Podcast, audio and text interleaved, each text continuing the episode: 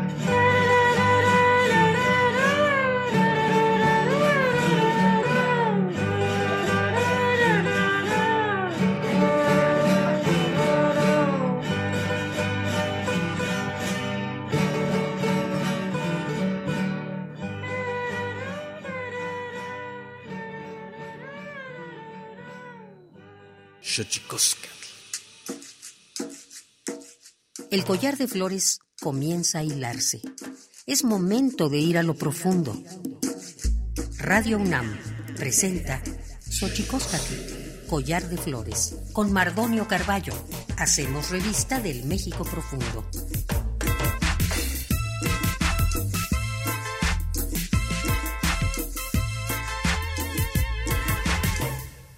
Toquen tatamen guananame ichpocame telpocame oquichpilmes igual pilme guanochi tletnechcaquimpani huecateposlahtoli ni tleini huitlamachtiancali y tocan Universidad Nacional Autónoma de México, tocan tiyolpaquin pampanama tiselian pani tochantlen tiquihlian xochicosca collar de flores nama eh, seome tusigua guampoyowan techpachalocon guan ipan ya ipanguan tisanilose Hola, ¿qué tal, señoras y señores, niños, niñas, jóvenes, jóvenes y todos y todas aquellas que nos escuchan en este invento maravilloso que es la radio, la radio de la Universidad Nacional Autónoma de México. Nosotros muy felices de recibir en esta casa eh, que tiene nombre de collar de flores a dos a dos compañeras, dos amigas, dos artistas para platicar de cine, para platicar de música, de marimbas, de la actuación. Y bueno, estarán con nosotros Ángeles,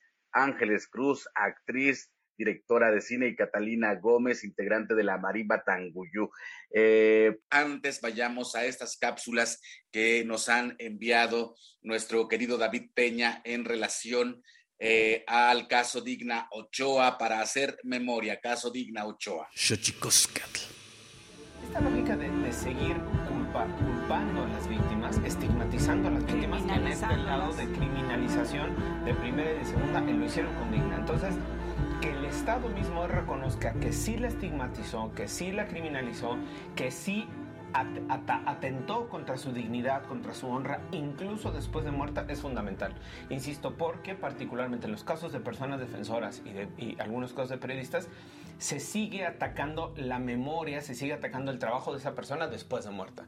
Lo que nosotros buscamos, eh, una de las estrategias de este caso es desde luego que se reconozca no solo la violación de ese derecho, sino que la propia Corte Interamericana pueda avanzar en ese criterio. Hay muy poco, hay solo un caso que hace una referencia, no ha desarrollado mucha jurisprudencia respecto y eso es fundamental o podría ser fundamental en el caso en el sistema interamericano porque justo permitiría no solo garantizar los derechos de las personas en vida, sino incluso particularmente ese derecho a la dignidad, a tu honra, a tu legado, a tu memoria, a tu trabajo, que pueda ser defendido, eh, alegado, que pueda ser protegido incluso después de muerta. Por eso, nosotros nosotras creemos que la aportación que puede dar el caso de Digna al propio sistema, la jurisprudencia, sí puede ser, y Michelle lo decía al final del segundo día de audiencia, sí puede ser parte, de su legado. La sentencia puede ser parte del legado de Digna como defensora de derechos humanos. Que en este país tenemos que dejar de acostumbrarnos a la impunidad.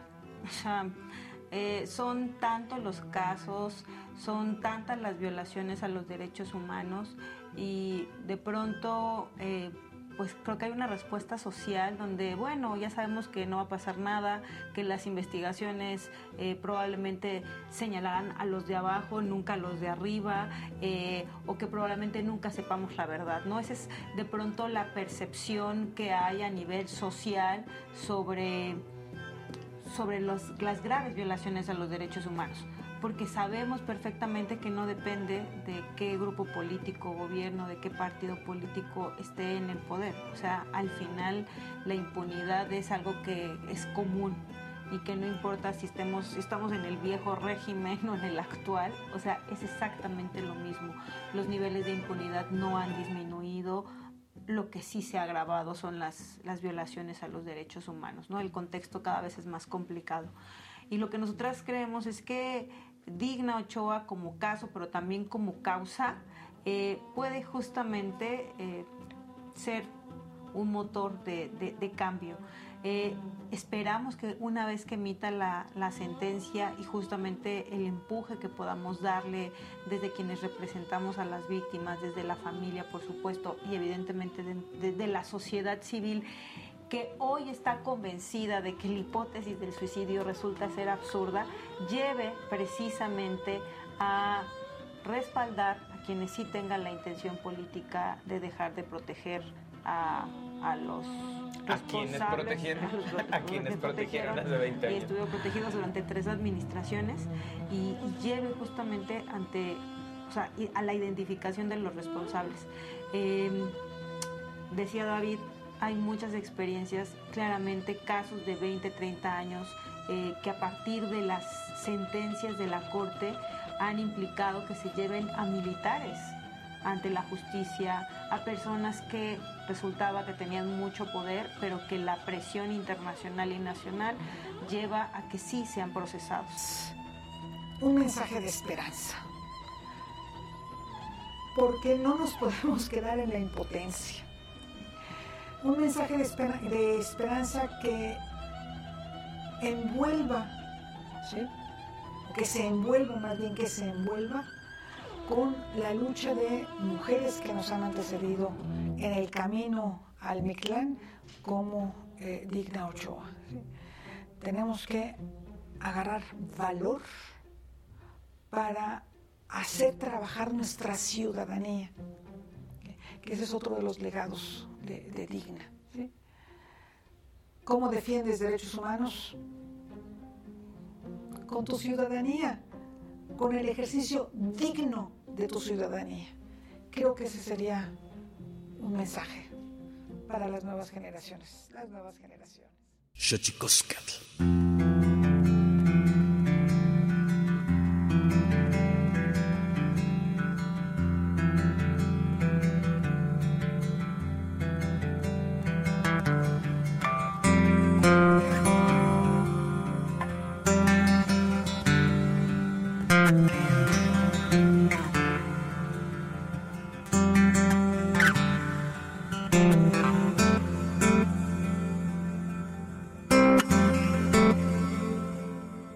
Ya les decía, está con nosotros eh, Ángeles Cruz. Ángeles Cruz es una actriz y directora de cine. Ha sido reconocida con el premio Ariel eh, y, la, y la palmita EFM del 16 Tour de Cine Francés, originaria de Tlaxiaco, Oaxaca. Estudió en el Centro de Educación Artística Miguel Cabrera, luego realizó la licenciatura en actuación en la Escuela de Arte Teatral del Instituto Nacional de Bellas Artes. En 2021 ganó con la película Nudo Mixteco, el Canvas Award por la mejor película en el Festival de Cine M-O-O-B, O-O Move, en Bélgica.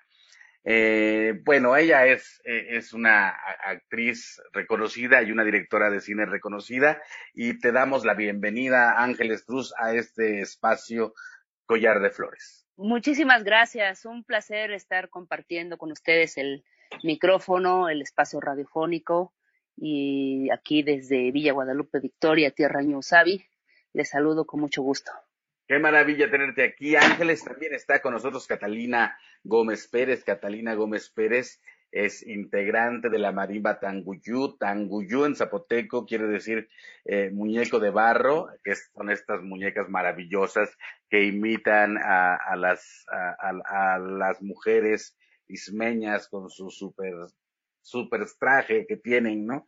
El proyecto comenzó hace 15 años. El gusto de Catalina por la marimba viene heredado de su abuelo, quien nació en Nochislán mismo, quien le regaló su primera marimba. El repertorio se enfoca en la música del sur, Chiapas, Tabasco, Oaxaca y Veracruz. Catalina Gómez, bienvenida a este programa Collar de Flores.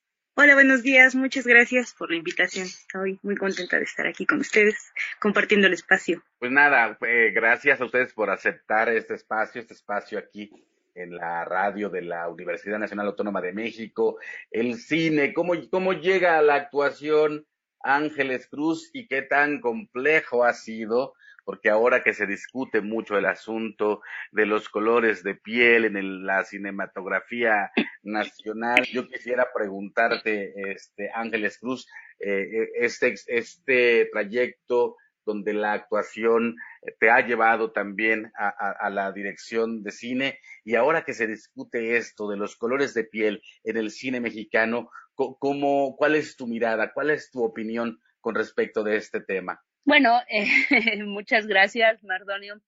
Eh, ha sido un camino gozoso y complicado también, ¿no? Yo creo que como, como todas y como todos. Eh, como bien dices, yo soy originaria aquí de Villa Guadalupe Victoria, me fui a estudiar a Tlaxiaco primero, después a la ciudad de Oaxaca, donde entré al CEDAR Miguel Cabrera, y ahí fue como surgió realmente la necesidad de, de, de empezar en la actuación. Eh, estoy muy agradecida con Sergio Santamaría, que, que, que, que, me impulsó porque yo era una persona muy tímida, ¿no? Vengo aquí de la montaña y no hablaba nada y el teatro para mí este, me hizo descubrir otra, otros, otras posibilidades de comunicación.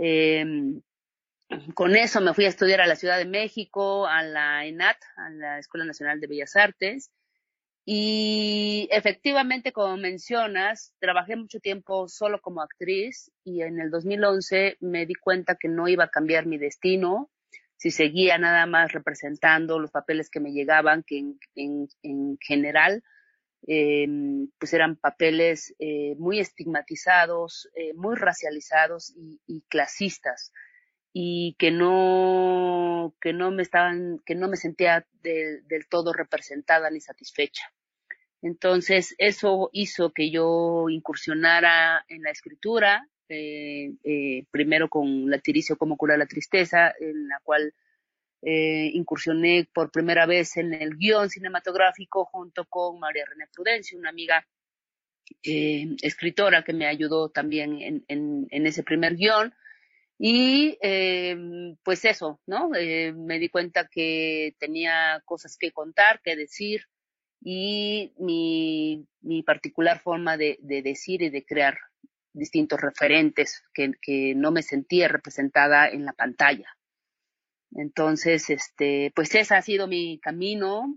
yo creo que el racismo y el clasismo en México nos atraviesa a todos y a todas de alguna u otra forma, de un lado o de otro, ¿no? Y, al, y al provenir de una comunidad indígena, tener todo el genotipo indígena de piel morena, ser baja de estatura, este, eh, en, este país, México, sigue siendo tremendamente racista y clasista, ¿no? Entonces, eh, en ese sentido, siento que la televisión ha hecho mucho daño a este país y el cine ha perpetuado también esos estereotipos. Entonces, pues está complicado el, yo veo el panorama complicado, pero sin embargo siento que, que desde nuestras comunidades tenemos que mover, tenemos que empujar para mover ese, eso y tratar de, de lograr un equilibrio y una equidad de lo diversos y diversas que somos en este país. Mm, sin duda, a lo que apuntas es importantísimo. Yo siempre he coincidido en ese sentido con tu punto de vista. O sea, al final de cuentas, los medios de comunicación han jugado un papel fundamental eh, en cómo se ha diseminado eh, los, los estereotipos con los que se tratan desde los medios y después con ese gran eco que tienen los medios eh, con respecto del racismo y el clasismo. Pero vamos con Catalina Gómez Pérez. Catalina, la marimba, o sea, ¿cómo, cómo, cómo llegas? Bueno, aquí en tu biografía dice que, que tu abuelo te influye el amor por la música y por la música de la marimba en un contexto donde la oferta musical eh, sin, sin juicios de valor, eh, está tan saturada, de repente optar por hacer música desde una tradición, eh, ¿qué significa para ti estar metida en, esta suerte de música que tiene múltiples competencias, con múltiples eh, eh, formas de financiamiento y de repente un, grupo como el grupo Tanguyu dice, vamos a hacer música de marimba. Bueno, pues la marimba llega mm, a mi vida, pues de niña fui a un taller musical donde justo había una clase de conjunto instrumental y a mí me emocionaba mucho el sonido y justo eso, el hacer equipo con los demás, ¿no? El hacer el conjunto instrumental. Y en realidad iba pasando el tiempo y no, no me había como dado cuenta qué tanto me gustaba. Hasta que cumplí 15 años y justo mi abuelito me, me regaló la, la marimba y cuando lo vi ahí medio ahí tocar y, y, eso me emocionó más, ¿no? Y, y, dije yo, esto me gusta, esto, esto es para mí, ¿no? Y bueno, los sones, este, ismeños y la música, ¿no? El, sonido, el, el, la vibración el, tan particular que tiene justo la marimba tradicional, porque es la que tiene el agujerito al final del tubo y lleva la tela, ¿no? Del, del intestino del puerco, que es la que hace que gong, gong, tenga ese sonido así como de gong, gong, gong, que haga que vibre, ¿no? Y que como que cante este más la, la, la sonoridad. Y pues fue así, como muy natural y este, pues gracias a, eso, que siempre estuve como con contacto, tuve contacto con, con la música, este, tradicional, los sones, o bailaba también, entonces siempre fue como cercano a mí, y cuando me di cuenta, pues, de que me gustaba y de que podría como transmitir o, o hacer que sonara más, este, eso que, esa música, pues fue cuando dije, sí, voy a hacer mi, mi grupo.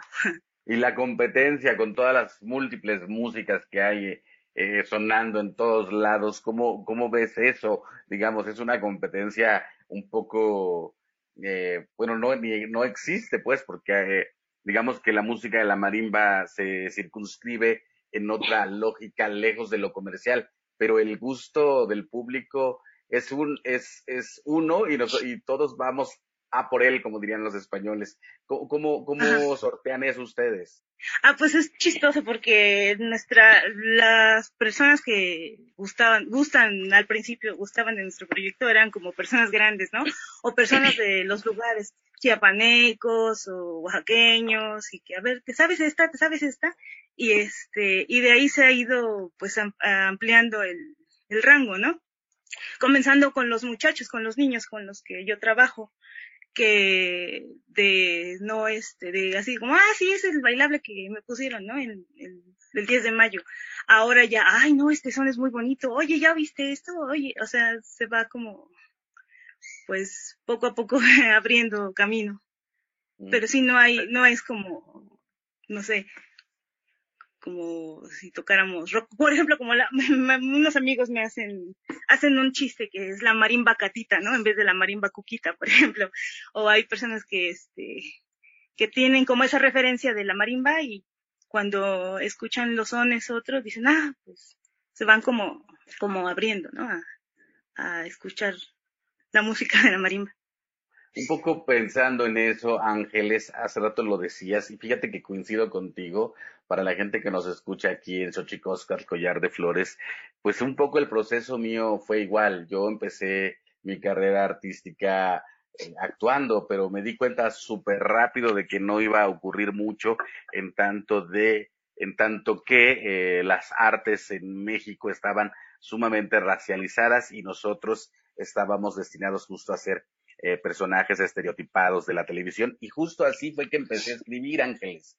Es un poco la misma historia y yo te quisiera preguntar, para que entonces estos cambios ocurra, como dice Catalina, ¿tendrán que ser impulsados por nosotros mismos?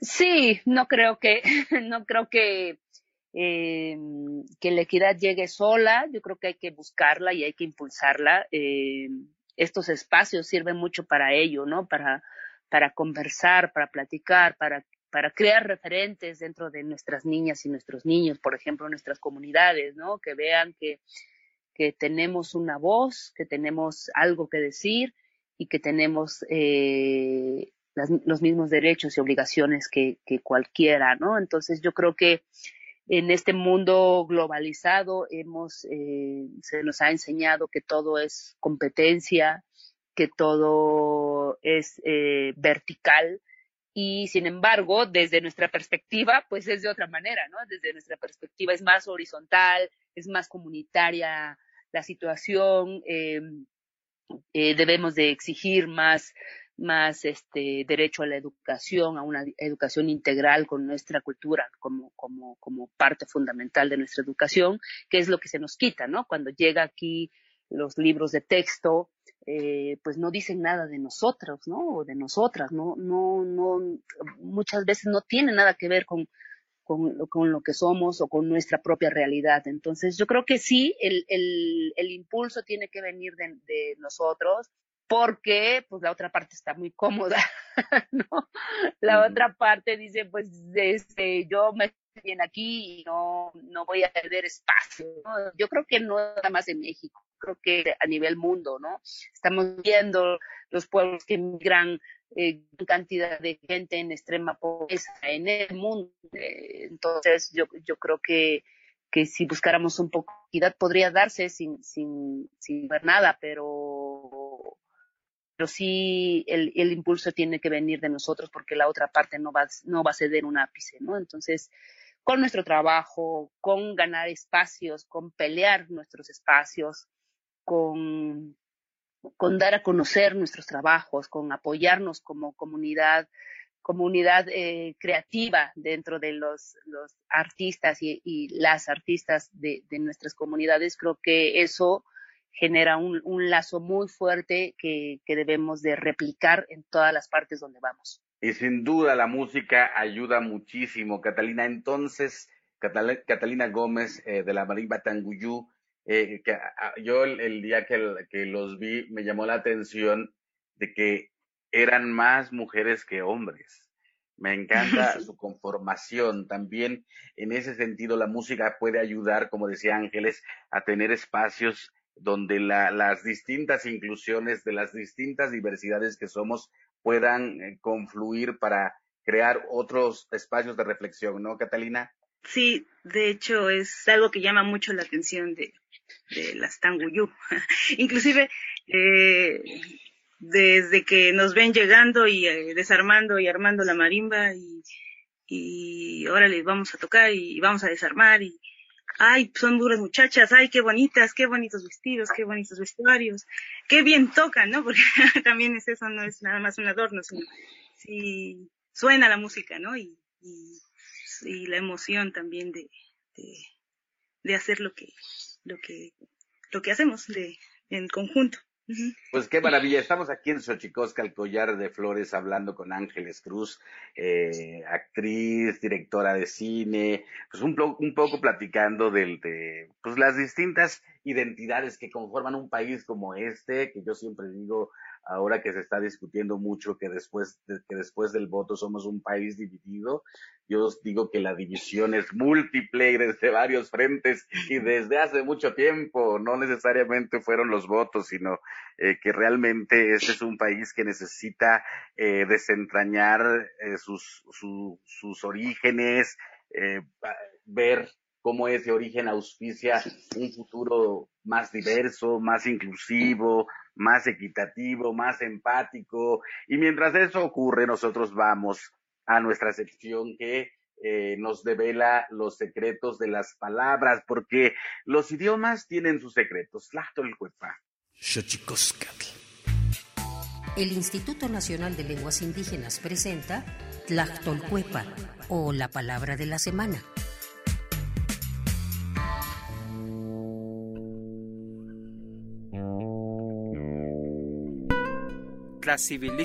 Es una expresión de origen náhuatl. Se utiliza cuando a una mujer embarazada se le prohíbe que abrace a ciertos animales no bien vistos desde la cosmovisión náhuatl, como los gatos, pues se cree que si lo hace, corre el riesgo de que el bebé adquiera al nacer características del animal con el cual la madre tuvo contacto, como ronronear o ser peludo. Es una palabra que pertenece a la agrupación lingüística náhuatl, cuya variante se practica en el municipio de Acatlán Guerrero y a su vez forma parte de la familia lingüística Yutonagua. De acuerdo con el Catálogo de Lenguas Indígenas Nacionales, editado en 2008, la lengua náhuatl o mexica se habla en 16 entidades federativas: Guerrero, Colima, Durango, Jalisco, Estado de México, Michoacán, Morelos, Nayarit, Oaxaca, Puebla, Tabasco, Tlaxcala, Veracruz, San Luis Potosí, Hidalgo y Ciudad de México. Tiene 30 variantes lingüísticas y cuenta con 1.720.906 hablantes mayores de 3 años.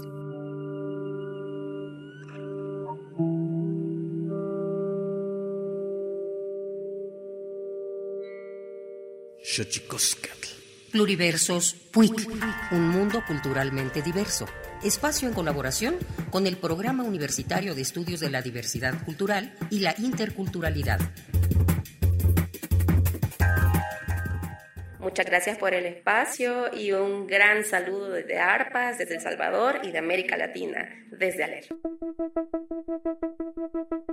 Norma Ramírez forma parte de la Asociación de Radios y Programas Participativos de El Salvador, ARPAS, que fue creada en febrero del año 2000 y desde entonces es la única red que aglutina en aquel país por lo menos a 20 radiodifusoras indígenas y comunitarias.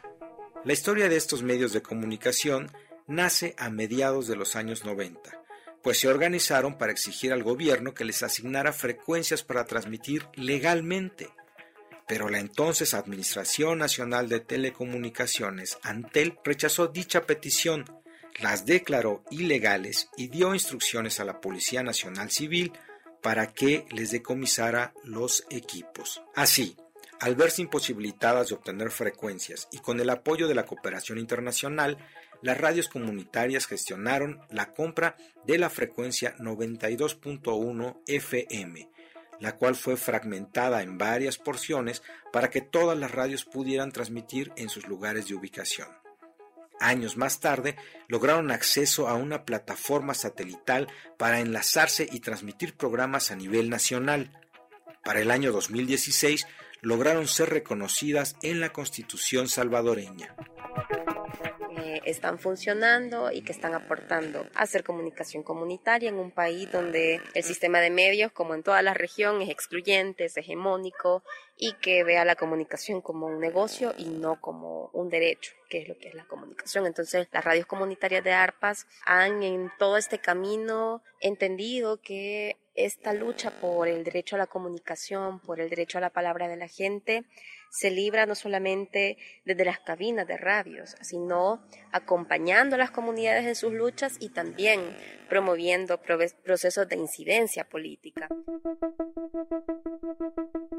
A través de las radios indígenas que conforman la asociación ARPAS, buscan reforzar el uso de este idioma originario, aun cuando la actual población de hablantes de náhuatl vive en condiciones de extrema pobreza, situación que a decir de expertos en la región están tan ocupados en sobrevivir que la enseñanza del idioma ha pasado a un segundo plano. El ver que las comunidades transmiten y hablan en su lengua, en, sus, en sus territorios. Allá estamos tratando de recuperar esa lengua materna que se niega a morir. Está el cacahuira y el enca, pero el náhuatl principalmente porque los otros ya están, digamos, ya casi, casi que extinguiéndose, porque no, no se ha hecho trabajo de recuperación, pero sí las comunidades se niegan. Digamos, hay pequeños grupos todavía, desde las radios comunitarias de ARPAS estamos tratando de recuperar eh, esa apropiación de nuestro origen. Te invitamos a que conozcas nuestro blog radio y en él se encuentran diversas noticias y trabajos y convocatorias de medios comunitarios e indígenas del continente como lo es ARPAS. Xochicoscatl.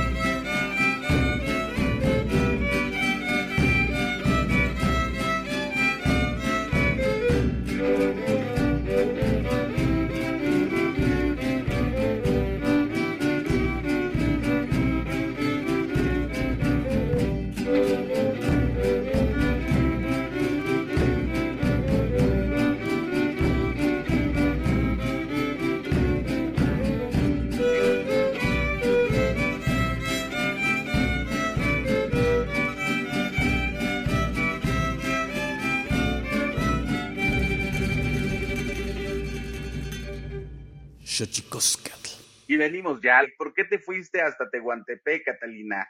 Porque estoy viendo que tu familia es de Nochistlán. Sí, sí.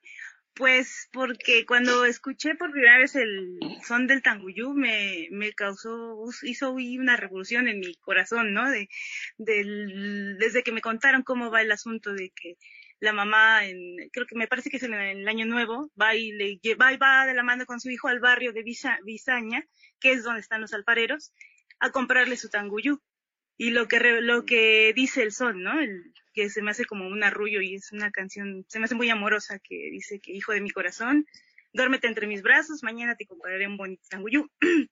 tanguyú, mm. tanguyú del barrio de Villaña, que será para ti. Y al final hay un verso que dice que aunque ya en vida no esté, que cuide bien su tanguyú porque se lo regaló con, como con, toda su, con todo su corazón, ¿no? Entonces desde ahí dije, ay, qué bonito está eso, ¿no? Y el son, la melodía y el zapoteco que es así maravilloso y es, este... ¿Tu familia, Catalina, ¿qué, qué, lengua se, habla o se hablaba? No, mi abuelo ya no, este, mi abuelo vino aquí a, la ciudad de a los 14 años, entonces ya no habló mixteco. Ajá. Pero, pero, pero también era... Ah, pero también, pero también hablaba mixteco, ¿no? Sí, como que entendía yo creo que algunas cosas, su mamá yo creo que todavía más, pero ya no, este, ya no, desafortunadamente ya no, ya no alcanzamos. Qué, maravilla. Ángeles Cruz, tu familia, ¿qué, eh, lengua mi habla, familia, hablaba? Mi familia la mixteco, mi padre era, era muy eh, apasionado, digamos, hablaba mixteco, triqui, cuate y español pero pues ya sabes que son los papás que no son los que enseñan lengua. Porque andan, afuera, ¿no? Andan, trabajando fuera. Eh, mi madre es del T, de Torreón, Coahuila. Entonces, ah. este, al morir mi padre, eh, yo empecé a, a incluir, digamos, el mixteco en mis conversaciones con mis primos, pero básicamente eh, ha sido de esa manera como, como llegó la lengua a mí, aunque escuché a mi padre hablar todas estas, estas, estos idiomas, ¿no? Este, y, pero él, él, él no me lo heredó, digamos, ¿no? Me lo heredó la familia, la familia de, de mi padre, ¿no? Que, y ahora aquí en la comunidad, pues este aprendo todos los días, ¿no? Una palabra, una, expresión o, o, o algo de, de, nuestra lengua, ¿no? Pero, pero eso, o sea, creo que creo que es importante la nuestro territorio sonoro, ¿no? Creo que eso nos, nos complementa y nos, nos, nos, nos hace vibrar también en muchos otros sentidos. Yo digo que, que, que, que, varios de, los, de nuestros territorios nos han sido arrebatados, entre ellos el sonoro, ¿no? El no, el no dejarnos expresar en nuestra propia lengua, ¿no? Y, y pues nada, o sea, yo sigo maravillada con, con todas las palabras que encuentro en mi camino. Como actriz me ha tocado este, aprender algo de náhuatl, aprender algo de zapoteco, aprender algo de, de, maya, de, Raramuri, este, varias, varias cosas que a mí me, me, me, conectan de alguna u otra manera también con mi, con mi interno, ¿no? Qué maravilla. Y eso pues ha nutrido ahora el imaginario cinematográfico, Nudo Mixteco, que te está yendo muy bien con Nudo Mixteco, Ángeles Cruz. Sí, la verdad estoy muy emocionada. Hicimos una película, bueno, yo hice una película como teniendo en mi cabeza como primer público pues mi comunidad para poner temas que me preocupan en la mesa y poder hablarlas y poder abrir y, inquietudes que tengo ahí con y bueno pues eh, tocar otros corazones en otras latitudes está increíble no porque creo que uno cuando habla desde el corazón pues llega a, a otros lados ¿no? entonces a Nudo Mixteco le ha ido muy bien ha estado ahorita creo que en en 10 festivales, este, se ha llevado seis reconocimientos internacionales, cosa que nos emociona mucho porque pues es un reconocimiento a la historia que se cuenta y es un reconocimiento a toda la gente de mi comunidad que participó en esa película, ¿no? Yo creo que, como te comentaba hace un momento, creo en el trabajo comunitario y en cómo se construyen esas historias. Eh, creo que ahí es una película de todo, de todo el pueblo, no es nada más mía, ¿no? Entonces, pues eso, compartir, compartir el triunfo. Eh, me da mucho gusto estar sirviendo ahorita en mi comunidad porque eso eh, nos, nos, nos mantiene los pies en la tierra, ¿no? De dónde, de dónde estamos, de dónde provenimos y qué es lo que estamos contando y que, y que se conozcan pues en otras partes del mundo eh, que, que, nos preguntemos en otras partes del mundo qué es lo que está pasando. Ya entrados en gas, Los Ángeles Cruz, ¿de qué va? Platícanos, danos una noticia. Mira, eh, yo pensé que cuando empecé, empecé a escribir tres monólogos, tres monólogos de, de, tres mujeres que regresaban a su comunidad. Yo pensé que iba una historia de migración eh, con esta añoranza y este eh, no pertenecer ni a un lado ni a otro, ¿no? Que no, que cuando sales de tu pueblo eh, obligado por las circunstancias, buscando una mejora económica o mejora eh, académica o, simplemente eh, tratando de, seguir adelante, eh, pensé que era de eso, ¿no? Que era de esta añoranza y de regresar. Cuando terminé el guion, pues me di cuenta que no era de eso, me di cuenta que era, que hablaba de, ¿no? De, nuestro, como mujeres indígenas contemporáneas, de nuestro territorio, cuerpo y el derecho que tenemos a decidir sobre él. Entonces, pues de eso va Nudo Mixteco, ¿no? Eh, son tres historias que se entrelazan en la fiesta eh, de la comunidad y se cruzan, digamos, estas tres historias atravesadas por, por la fiesta comunitaria, por la asamblea comunitaria y por un entierro. Eh, dentro de ellos, eh, estas mujeres eh, pelean su derecho a decidir sobre sus propios cuerpos. De eso trata Nuevo Mixteco, ¿no? Es, es yo creo, em, pues una pregunta, ¿no? Una pregunta sobre qué es lo que estamos haciendo adentro de nuestras puertas y adentro de en nuestra vida cotidiana. Creo que eh, todavía estoy este, indagando eh, dentro de, mi comunidad cómo estamos resolviendo el tema del machismo, eh, ha acrecentado muchísimo, y em, cómo, estamos resolviendo bien nuestra vida comunitaria en torno a lo individual y a lo colectivo. Pues, pues sin duda se antoja verla. Ya, ya, ya, ya tuvo circuito comercial, aún no, ¿verdad? No, aún no. Está ahorita primero en, en su circuito de festivales. Este seguirá, este, esperemos que todo este año en este circuito. Eh, queremos estrenar en México a finales de año, más o menos, no sabemos todavía dentro de algún festival y después, este, yo creo que iniciando el próximo año estaremos ya en, en circuito pues en un circuito más amplio. Este, mm, también estoy muy orgullosa, ¿no? De, de, de sumar talento mixteco siempre. Eh, eh, vuelvo a repetir eh, mi, mi, mi, compañía segura que es Rubén Luengas con Pasatono, con la composición original de la música. Sergio Hernández, el pintor, hace nuestro cartel eh, utilizo una canción también de nuestra querida paisana Lila Downs, que es Semilla de Piedra, al final de la película.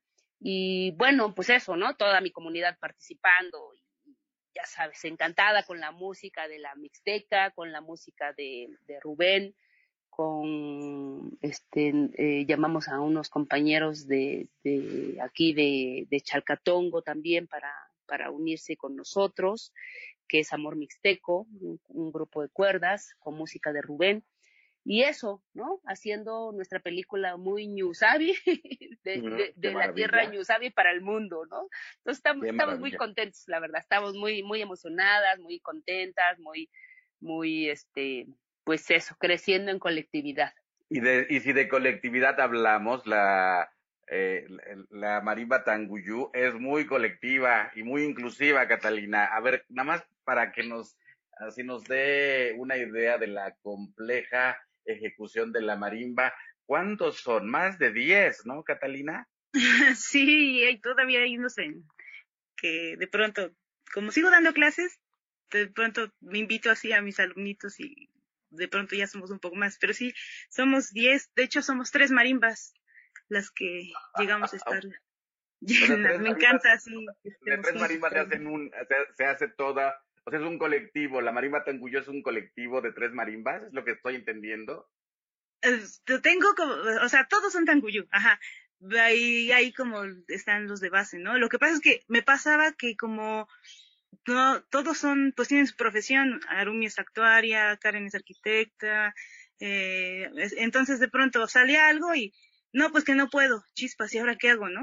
Entonces así ya, tal, hay tal cosa, ¿quién va? Y ya me dicen, yo, yo, yo, sale, y ya voy armando. A veces me puedo llevar a todos, a los doce, o a veces nada más me puedo llevar a cinco, a veces nada más vamos tres, a veces vamos siete, entonces por eso es que es, sí, es como un colectivo, un, un este, dependiendo de, de a dónde vayamos y también qué es lo que se necesite. Pero sí, y todos hacen de todo, tocan el bajo, tocan las melodías, porque así me pasaba a veces, ¿no? Que, este, ay, pero no me sé tal, bueno, yo hago este, el bajo, ah, pero aquí me sé tal. Entonces es este, es un, ha sido un aprendizaje para todos, ¿no? De que todos tenemos que saber hacer de todo el bajo y las melodías. Platícanos un poco cómo está conformada una marimba para que podamos entender el público que estamos aquí escuchándote. Eh, eh ¿cómo, es esto de los bajos en una marimba, digamos? La marimba que, que yo, las que yo tengo son de cinco octavas, más o menos. Y eh, pues la parte más grave de, las, las teclas más largas, más grandes, son las más graves. Entonces ahí se hace el bajo, lo que es como el acompañamiento, la armonía. Después en la parte media se hace una melodía y arriba se le llama tiple o se puede hacer otro tipo de otras voces, otras dos voces. Entonces pues, eh, eh, queda pues, como... Qué, maravilla, ¿eh? Es muy complejo porque es, es literalmente un instrumento colectivo.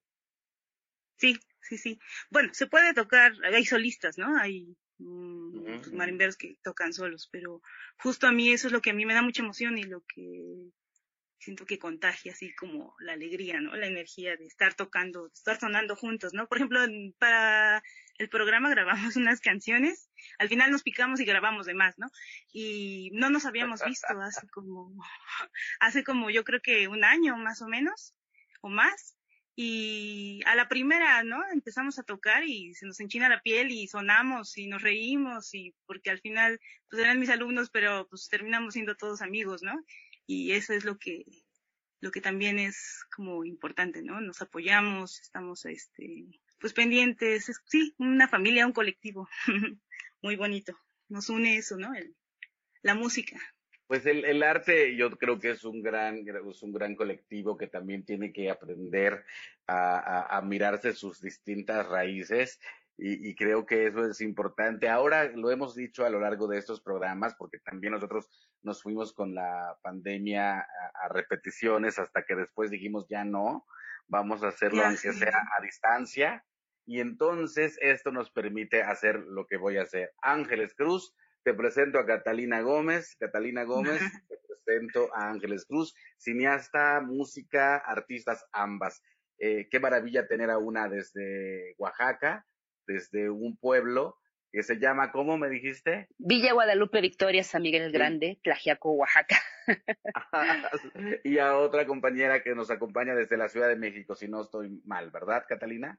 Sí, sí, aquí estamos en la Ciudad de México. Muchísimo gusto. De hecho, me encanta su trabajo de Ángeles. Cuando la dije, ¡ah! no, el gusto es mío, Catalina. Y bueno, soy una música frustrada. ¿eh? Siempre quise, siempre la música a mí me, me transforma y me, me, lleva a otros mundos. Y, y qué bueno que, que, que, puedas conectar con, con el alma, con tus sonidos. Muchísimas gracias por estar en este, en este universo. Ah, igualmente. Eso me gusta mucho, compañeras. Bueno, estamos llegando al final del programa. Catalina Gómez, ¿con qué te despides? Pues que se acerquen a, escuchar la marimba, a conocer otro tipo de música, ¿no? Uno nunca sabe de dónde, de dónde, qué es lo que le va a mover, ¿no? Y, y pues a seguir trabajando colectivamente, ¿no? A unirnos todos y, y esperemos que pronto termine todo esto para poder juntarnos, abrazarnos y vernos en persona, ¿no? Y compartir lo que sabemos hacer todos. Qué maravilla, pues te agradecemos mucho, este Catalina Gómez Pérez, integrante de la Marimba, Tan, Marimba Tanguyú, muchas gracias por acompañarnos. Ángeles Cruz, eh, querida y admirada, ¿con qué te despides? Pues agradeciendo este espacio, agradeciendo la compartencia, agradeciendo muchísimo eh, que demos espacios a la diversidad en todos los sentidos. Y pues Kutauri Nuro muchísimas gracias a todos y a todas. Pues muchísimas gracias a ambas. Eh, ha sido importante esta charla. Creo que el arte tiene, tiene que abrirse, tiene que incluir las distintas diversidades de un país, de un mundo tan complejo como el que vivimos. Nos lo merecemos. Muchísimas gracias. Y nosotros vamos, nosotros vamos con el Santísimo Mitote, la colaboración del Instituto Nacional de Antropología e Historia, que nos platica la música que hemos escuchado durante esta mañana. Tlaxcamatimiac, Timomelahuan Panchi, Tonati Epónimo Tlachtol. Santísimo Mitote. Baile y ofrenda una colaboración con el Instituto Nacional de Antropología e Historia. Buen día, les saludo desde la Fonoteca de Lina. Soy Benjamín Murataya y les platicaré sobre las piezas musicales que presentamos a lo largo de la emisión.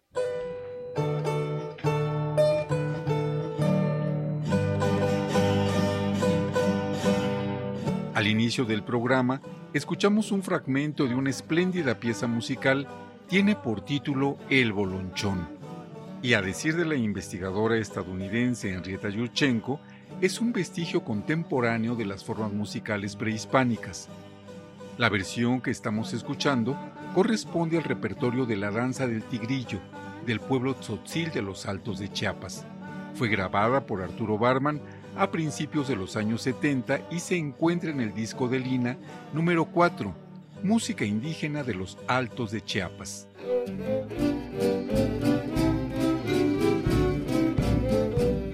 En la segunda parte del programa disfrutamos de un fragmento de la pieza Los Papaquis. Juan Frajosa, investigador del repertorio del disco número 65, no te arrugues cuero viejo, la tambora de los altos de Jalisco y el sur de Zacatecas, dice al respecto. La temporada de los papaquis tiene su comienzo el primero de enero, al despuntar el año y termina tendencialmente el martes de carnaval. De acuerdo con el etnólogo Jesús Jauregui, los papaquis son por igual la fiesta rural de Carnestolendas, la música y baile que les son propios los cascarones de huevo pintados y rellenos de confeti con que se agreden simbólicamente los participantes y cierto payaso carnavalesco. Esta versión está interpretada por el grupo de música tradicional Nochislense.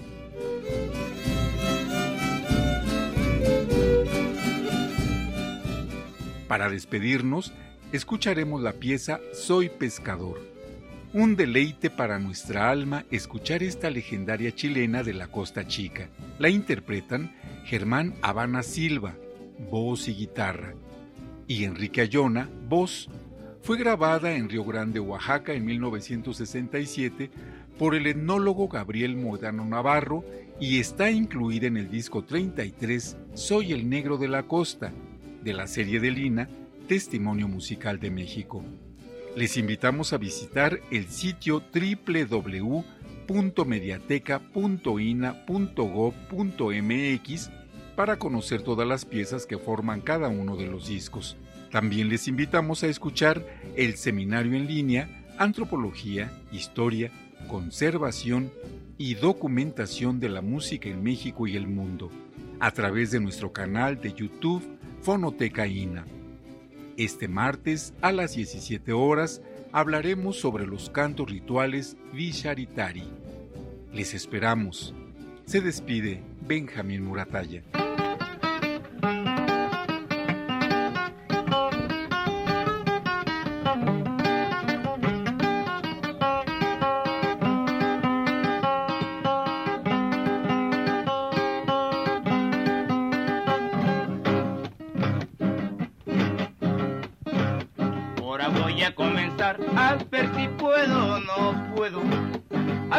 Murataya. cantar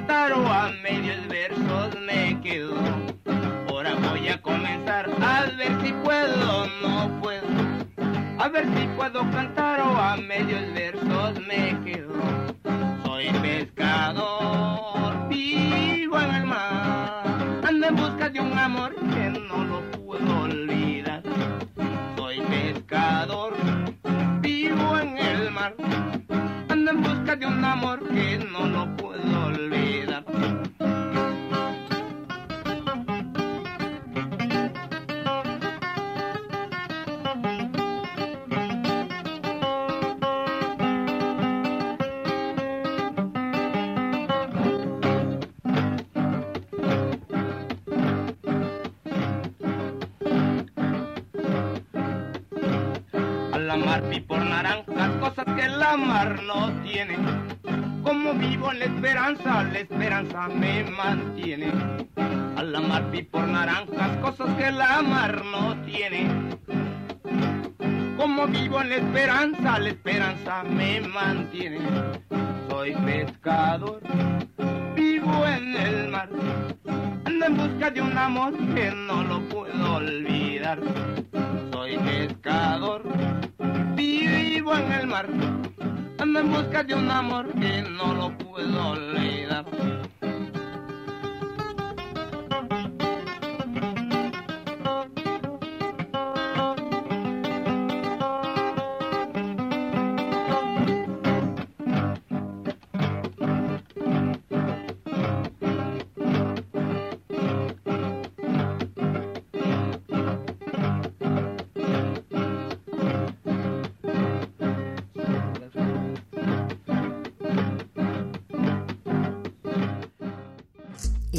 Fue Xochicóscatl, Collar de Flores, con Mardonio Carballo. Hacemos revista del México Profundo. Una producción de Radio UNAM. Experiencia sonora.